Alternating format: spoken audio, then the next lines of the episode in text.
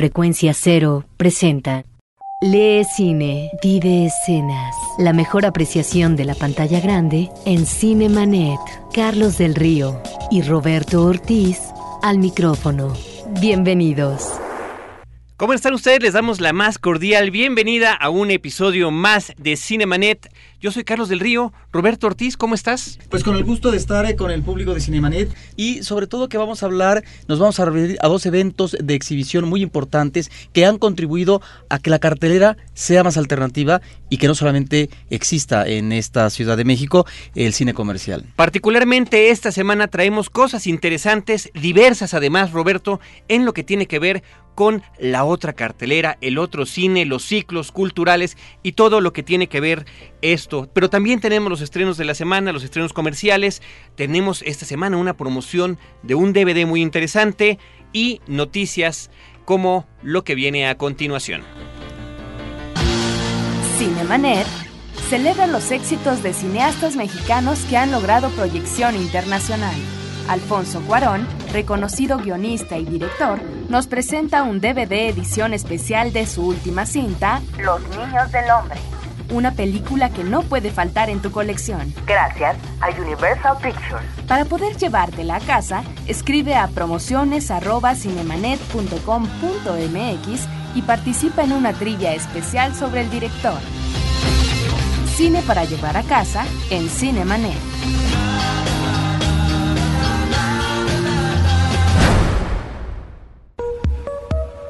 Noticias en Cinemanet. Tenemos noticias como lo que acaba de ocurrir, Roberto, con Ambulante 2007. Pues es eh, un magnífico experimento, Carlos, que está demostrando que el cine documental puede tener sus sedes de exhibición y en este caso de común acuerdo no solamente con los tradicionales eh, circuitos eh, culturales, sino a través de una cadena importante de proyección comercial, de tal manera que de un año a otro, del 2006 al 2007, han aumentado de manera considerable el número de espectadores, en los organizadores de Ambulante. Mientras que en 2006 hubo alrededor de 12 mil espectadores.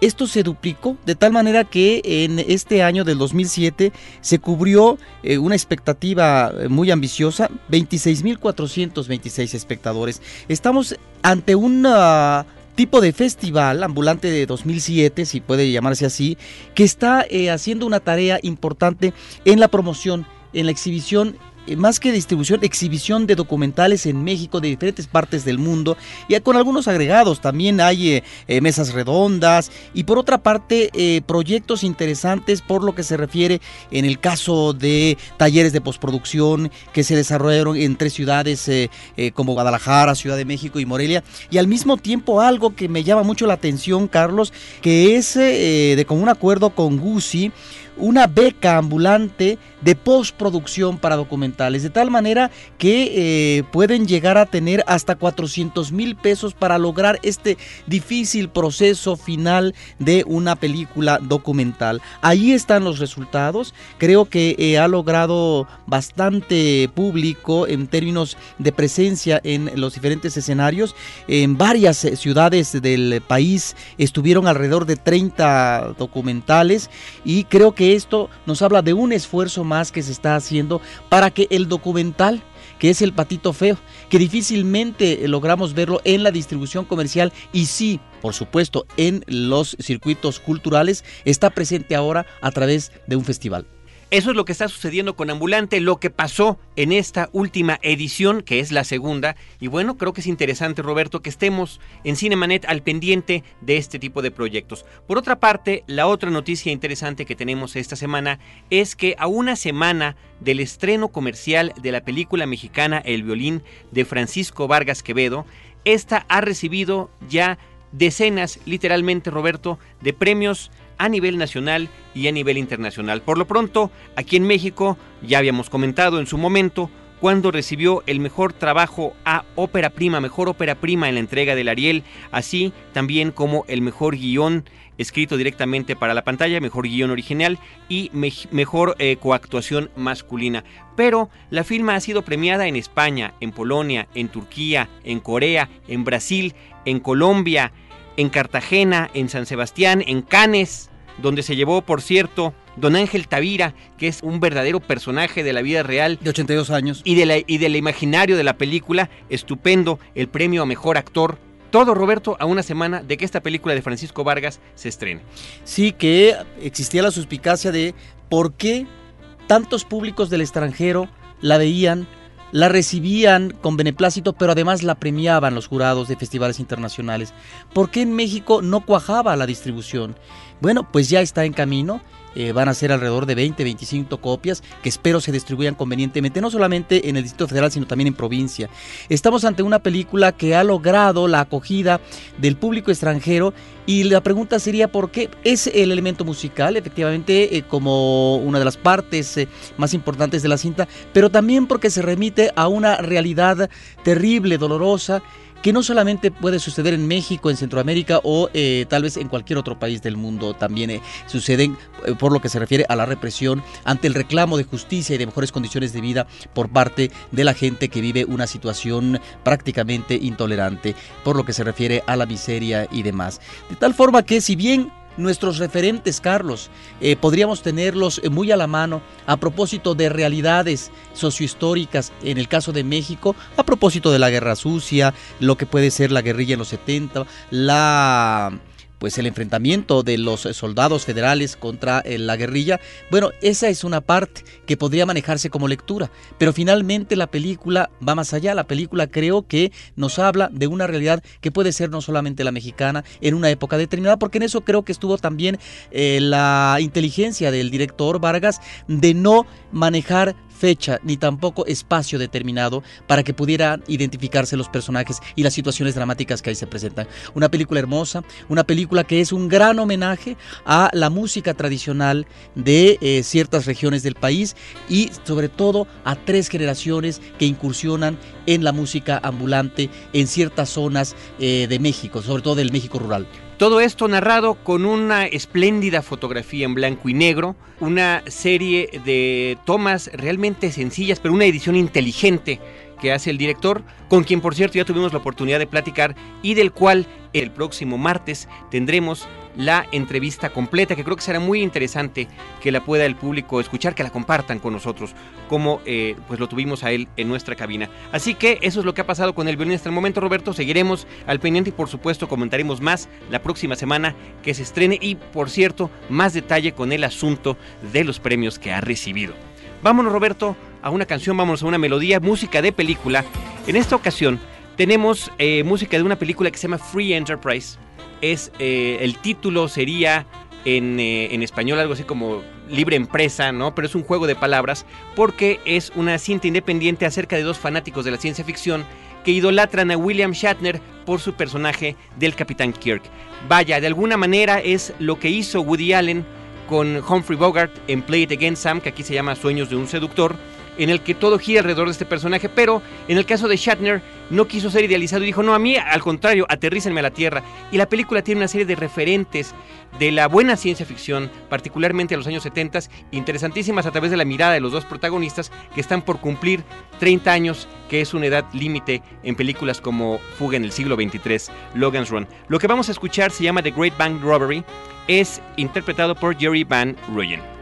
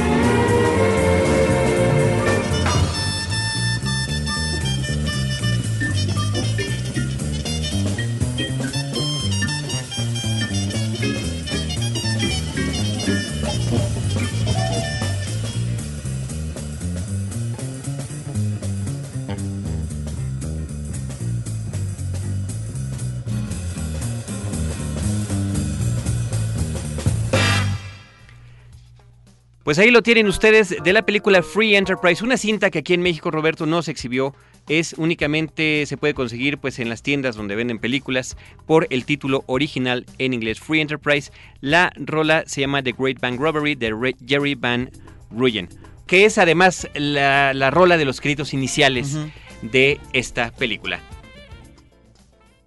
No te quedes fuera de foco. Cinemanet regresa en un instante. Ahora, diseñar y hospedar su página web será cosa de niños. En tan solo cinco pasos, hágalo usted mismo sin ser un experto en Internet. Ingrese a suempresa.com y active ahora mismo su plan. Suempresa.com, líder de web hosting en México. Fin del flashback. Estamos de regreso.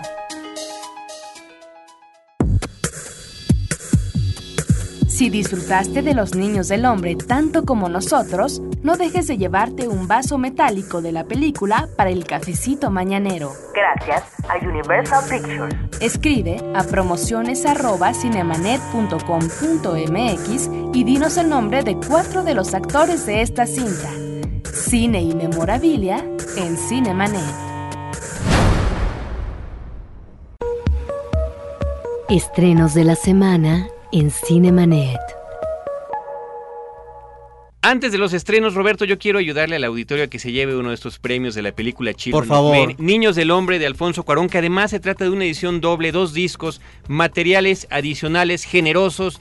De hecho, el lanzamiento se retrasó un poquito porque estaba pues la posibilidad de que fuera la eh, clásica edición de un disco sencillo y al ver el recibimiento que había tenido la película en crítica a nivel internacional, pues se optó por esperar un poquito más para que llegara esta estupenda edición en dos discos. Una de las actrices que participa en la película, nos están pidiendo varios nombres, una de ellas es Pam Ferris, una actriz inglesa ya de mediana edad que interpreta el papel de la enfermera la única mujer ahí que tenía experiencia en los partos, ¿no? Que tiene un papel importante. En Cinemanet hace ya varios programas tuvimos la oportunidad de entrevistarla, de platicar con ella. De hecho, a la hora de la entrevista, lo primero que nos dijo telefónicamente fue qué agradable escuchar otra vez el acento mexicano cuando creíamos nosotros inocentemente que estábamos hablando muy bien el idioma inglés.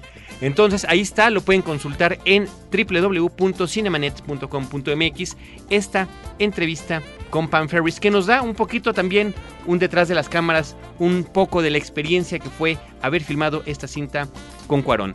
Roberto, estrenos de la semana, estrenos de la cartelera comercial son varios.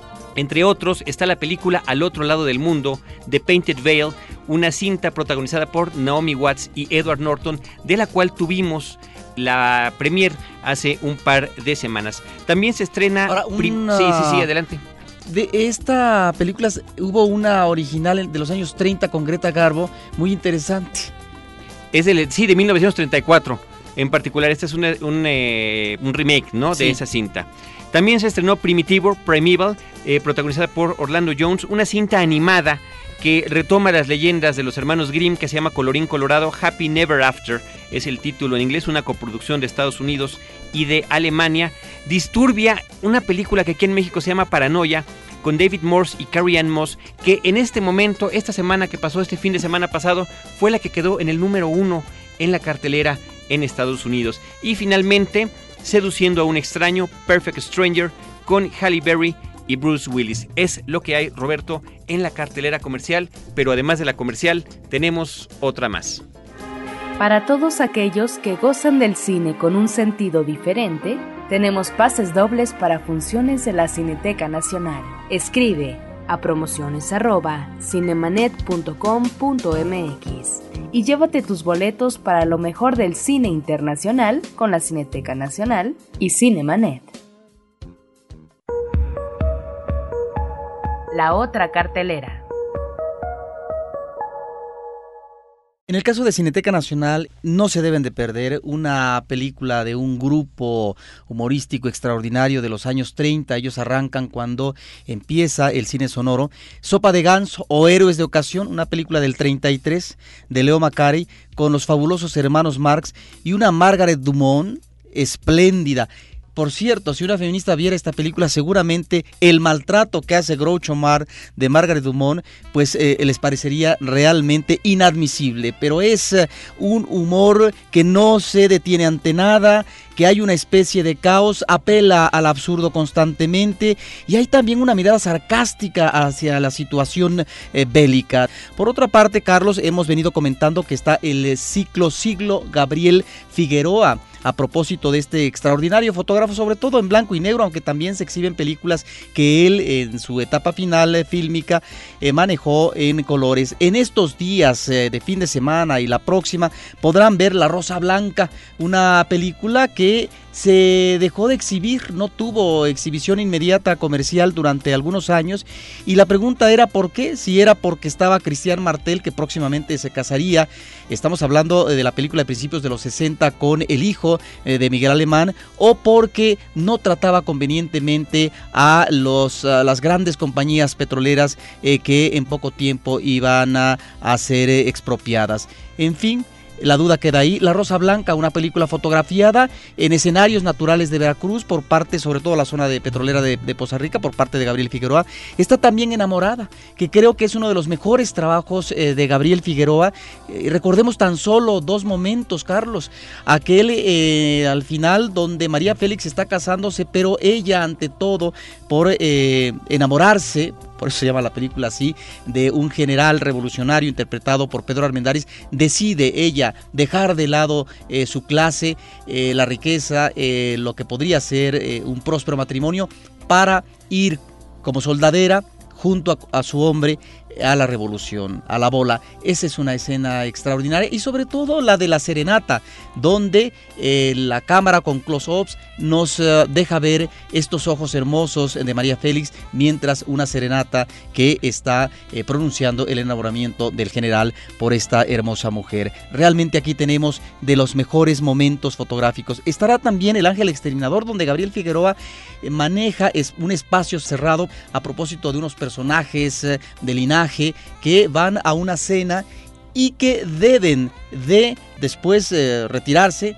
y no saben cómo hacerlo. En fin, son varias las películas que se exhiben y debemos también eh, mencionar al público que el próximo martes a las 7 de la noche hay una exposición fotográfica manejada por parte del hijo de Gabriel Figueroa y también se presentará en las salas de Cineteca Nacional un catálogo eh, que eh, realizó eh, Cineteca Nacional. Esto va a ser el próximo martes a las 7 de la noche, de tal manera que eso va a ser muy, muy, muy interesante. Y por otra parte, el lunes, el próximo lunes a las 7 y media en la sala 4, la presentación de un libro sobre la, la obra fílmica de Pina Pellicer, una actriz muy interesante. Y finalmente, Carlos, debemos mencionar al público que eh, del 18 al 22 de abril se presenta el primer festival de cine africano de la Ciudad de México me parece que es la posibilidad de conocer una cinematografía de países que son desconocidos prácticamente eh, y que difícilmente, aunque existen los intentos por parte de los circuitos culturales, difícilmente vemos en la Ciudad de México. Esto estará presente en la sala José Revueltas y en el Centro Cultural Universitario. Son documentales, son cortos, son animaciones, pero al mismo tiempo son películas eh, de ficción y muchas de ellas que tienen que ver con todos estos procesos de lucha eh, para tratar de lograr, digamos, eh, una mejor condición de país, de tal manera que creo que es un festival que habrá que ver. Roberto, antes de continuar con la otra cartelera, porque tenemos más cosas que informarles a ustedes, queremos recordar que aún tenemos pases dobles para la Cineteca Nacional y también tenemos los vasos metálicos estos vasos térmicos de la película Children of Men, Niños del Hombre de Alfonso Cuarón, un verdadera pieza de memorabilia que se pueden llevar ustedes contestando una trivia acerca de los actores de la película que participan en ella. Antes de, seguir también, Roberto, con la otra cartelera, vamos a escuchar esta cápsula que preparamos a propósito de una entrevista reciente que tuvimos del cine de zombies. ¿Por qué? Por un maratón que se llama 70 años de zombies cinematográficos que se va a llevar a cabo el sábado 21 de abril a, partir 10 de las 10 y media de la y noche. media de la noche. en- de, de la mañana, en Casa De del la Lago. mañana, porque perdón, es todo sí, el día, todo el todo día, el día. perdón, perdón. Vamos a escucharla. Para llevar contigo lo mejor del cine, no te pierdas la versión podcast que Cinemanet tiene para ti dos veces por semana en www.cinemanet.com.mx. En este episodio nos acompañó Roberto Coria y Francisco de León, que nos están hablando de los zombies en el cine. El zombie como personaje dentro del imaginario del cine de horror ha cobrado una mística propia gracias a varias películas. Yo diría que la principal es La Noche de los Muertos Vivientes de George Romero, que es la cinta que le da un estatus cinematográfico como monstruo.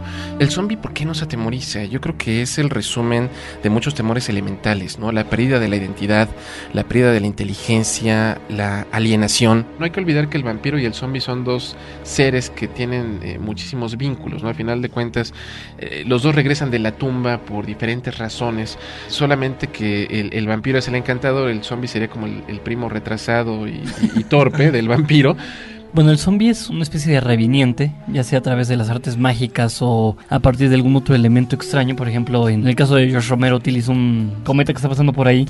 O bien en el caso de este Danny Boyle, es un virus, es la reimaginación que más me gusta. Que es un- Exterminio. exactamente. Es este reviniente, pero que no tiene conciencia de sí mismo más que de sus necesidades básicas, ¿no? Yo creo que es el personaje que más lecturas políticas tiene, ¿no? A lo largo de toda su historia, sobre todo cinematográfica desde el año en el que aparece este, La Noche de los Muertos Vivientes, que de por sí es un año conflictivo en todo el mundo.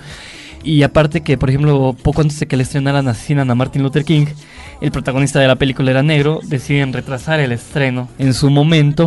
O sea, finalmente es un personaje que siempre ha tenido esa posibilidad de la lectura política más que cualquier otro, no más que el vampiro, más que la criatura de Frankenstein. Entonces, siempre hay una crítica, una lectura muy política o muy contemporánea de este personaje. Y yo creo que es finalmente lo que lo mantiene vivo, ¿no? Como todo monstruo, si no se renueva, desaparece. Y hay cosas eh, curiosísimas, por ejemplo, las noches eróticas de los muertos Claro. vivientes, donde una es, es el absurdo total, ¿no? La pareja clásica de bella damisela en poca ropa, con el héroe gallardo y todo eso, van corriendo huyendo de los zombies, pero se detienen en un cementerio para aventarse allí un, un- un- un encuentrito sexual. Y mientras les dan margen a los zombies para que lleguen y los devoren. Es una cosa verdaderamente curiosa, ¿no? Y yo más allá me remontaría, por ejemplo, a una pequeña joya que se llama La Legión de los Hombres sin Alma de 1932 de Víctor Halperin, con el memorable y entrañable Bela Lugosi. Eh, en esta película se retoma el mito desde sus raíces, que están en la religión y en las culturas afrontillanas, donde mediante estos hechizos vudús una persona lograba regresar a los muertos a la vida después de su muerte física para utilizarlos para oscuros propósitos. Y fíjate que hace algunos meses en España hicieron algo que se llamó el desfile del orgullo zombie y, vi- Ajá. y vi fotografías y pensé que era un accidente o algo, ¿no? Pero, pero no era muy, muy divertido. Entonces pensamos trasladar un poco esto a, a- a Casa del Agua de la UNAM. Queremos poblar Casa del Agua de la UNAM. La invitación al maratón de cine, 70 años de zombies cinematográficos, Los Muertos Caminan. Será el sábado 21 de abril del 2007 en punto de las 10.30 de la mañana en Casa del Lago con José Riola de la UNAM. Pueden consultar la cartelera en www.casadelago.unam.mx. Porque nada mejor que el cine, Cinemanet en podcast. Frecuencia cero. Pues muy interesante estuvo esta conversación que además fue de más de media hora con Roberto Cori y con Francisco de León acerca del cine de zombies, dos hombres apasionados por el tema. Yo creo que vale mucho la, la- la pena que la gente pueda escucharla completa en www.cinemanet.com.mx y agradecerle a Paulina Villavicencio y Abel Cobos quienes prepararon esta cápsula, este humor que tuvieron al incluir a Thriller de Michael Jackson de fondo musical, porque Sí. finalmente es una referencia Claro. más de los muertos vivientes. Roberto, el maratón el sábado 21, 10 y media de la mañana es a la hora que arranca con todo y el concurso de disfraces de zombies en Casa del Lago. Allí en el bosque de Chapultepec. Las películas, rápido se las digo. Yo anduve con un zombie, I Walk with a Zombie de 1943. Que es el clásico. La serpiente y el arco iris, The Serpent and the Rainbow, de 1988. La Noche de los Muertos Vivientes, Night of the Living Dead. Este es el remake de Tom Savini de 1990. Eh, a las 3.45, El Desesperar de los Muertos, Shaun of the Dead, Inglaterra y Francia, una estupenda parodia de, de, los muertos vivientes. Viene una conferencia con Cassandra Vicario a las 5.25 que se llama La tarde de los muertos vivientes, eh, la premiación de los disfraces y cierra el maratón con Tu mamá se comió a mi perro, Dead Alive de Peter Jackson. Muy divertida. Ni más ni menos de 1992. Roberto, pues eso es lo que hemos tenido en esta ocasión, en esta edición de Cinemanet. Y nosotros queremos agradecerle en esta ocasión a nuestro operador Alberto Palomino. Hoy estuvo en la cuestión de la operación de este programa. A nuestra asistencia de producción, Esbi, la producción de Edgar Luna y Celeste North. Y en los micrófonos, Roberto Ortiz y Carlos del Río, quienes los esperamos cada jueves a las 10 de la noche en Horizonte, pero también dos veces a la semana en la versión podcast de este programa en www.cinemanet.com .com.mx donde siempre tenemos cine, cine y más cine. Los créditos ya están corriendo. Cinemanet se despide por el momento. Más en una semana. Vive cine en Cinemanet. Frecuencia cero. Digital Entertainment Network.